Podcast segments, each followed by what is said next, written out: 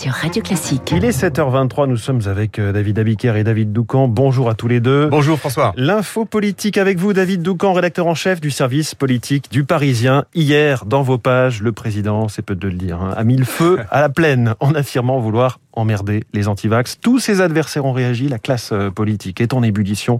Vous nous dites, David, que cet événement a donné le coup d'envoi et le ton de la présidentielle qui commence. Et eh oui, la présidentielle de 2022 ne sera pas une guerre de tranchées, mais de mouvements. Ces dernières semaines, euh, sachez-le, les généraux macronistes s'interrogeaient. Faut-il descendre dans l'arène et rendre coup pour coup? Faut-il au contraire rester le plus longtemps possible en haut de l'Olympe en gérant la crise sanitaire? Eh bien, je crois que le chef de l'État a tranché euh, ce débat tactique hier euh, dans les pages du Parisien.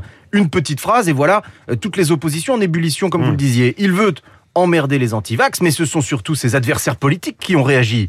Très vieux principe de stratégie électorale. Pendant que vos concurrents parlent de vous, ils ne parlent pas d'eux, ni d'eux d'ailleurs, ni de leur programme. Ceux qui plaidaient pour le retrait et la prise de hauteur ne connaissent pas bien le patron, décrypte un ancien de la campagne de 2017 qui enchaîne.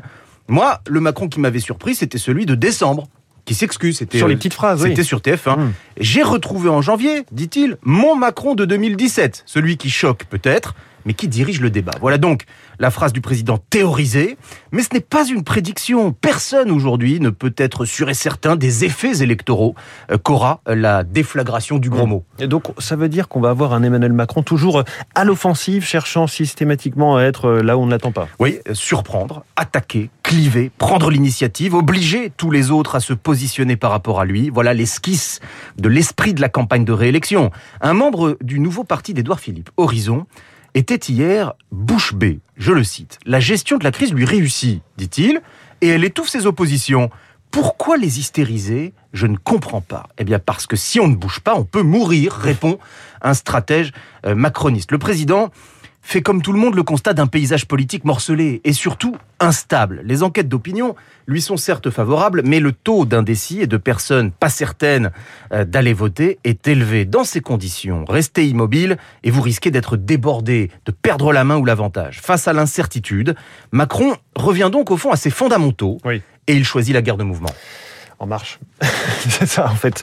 L'info politique de David Doucan, tous les matins à 7h25 sur Radio Classique. Merci David. David Abiker, les titres de la presse, et c'est la une de la dépêche du midi qui accroche l'œil ce matin. La dépêche du midi qui met à la une Emmanuel Macron, goguenard, faisant un clin d'œil au lecteur, et ce titre, Macron a tout calculé avec sa petite phrase. Et si l'objectif du président était que la presse et les commentateurs dont je suis tombent dans le panneau et se ruent sur une petite phrase, eh bien c'est gagné. Le Parisien, par qui le scandale est arrivé, n'est-ce pas David Doucan. Eh, titre, l'air de pas y toucher. Petite phrase, grosse polémique. Le Figaro, la stratégie de l'affrontement. L'opinion, Macron, le retour du disruptif. Le Dauphiné, dérapage contrôlé. Libération. Macron populiste à tout vax. Jeu de mots, maître Capello. Les dernières nouvelles d'Alsace. Macron, le calcul de la fracture. Il n'y a guère que ni ce matin pour s'interroger, mais au fait, qui sont les emmerdeurs? Et aussi Valeurs Actuelles, qui a eu du flair cette semaine. L'hebdo. L'hebdo réussit à faire la une pile poil avec Emmanuel Macron et ce titre, le plan secret de son hold-up. Reste la croix qui fait toujours bande à part et titre Donald Trump, toujours en embuscade, comme si aujourd'hui le monde n'avait le choix qu'entre le populisme et le populisme light. Merci David Abiker. Vous revenez à 8h30 pour la grande revue de presse de Radio Classique. Ce sera comme chaque matin avec Renaud Blanc. Bonjour Renaud. Bonjour François. La matinale de Radio Classique continue avec vous. Votre invité ce matin Eh bien, vous le connaissez bien François, puisqu'il s'agit d'Alexis Karklins, marché spécialiste des États-Unis. Alexis Karklins pour évoquer euh, le 6 janvier 2021, il y a exactement un an, des partisans hein, de Donald Trump attaquaient le Capitole le 6 janvier. Le symbole d'une Amérique divisée, fracturée, l'est-elle toujours autant aujourd'hui?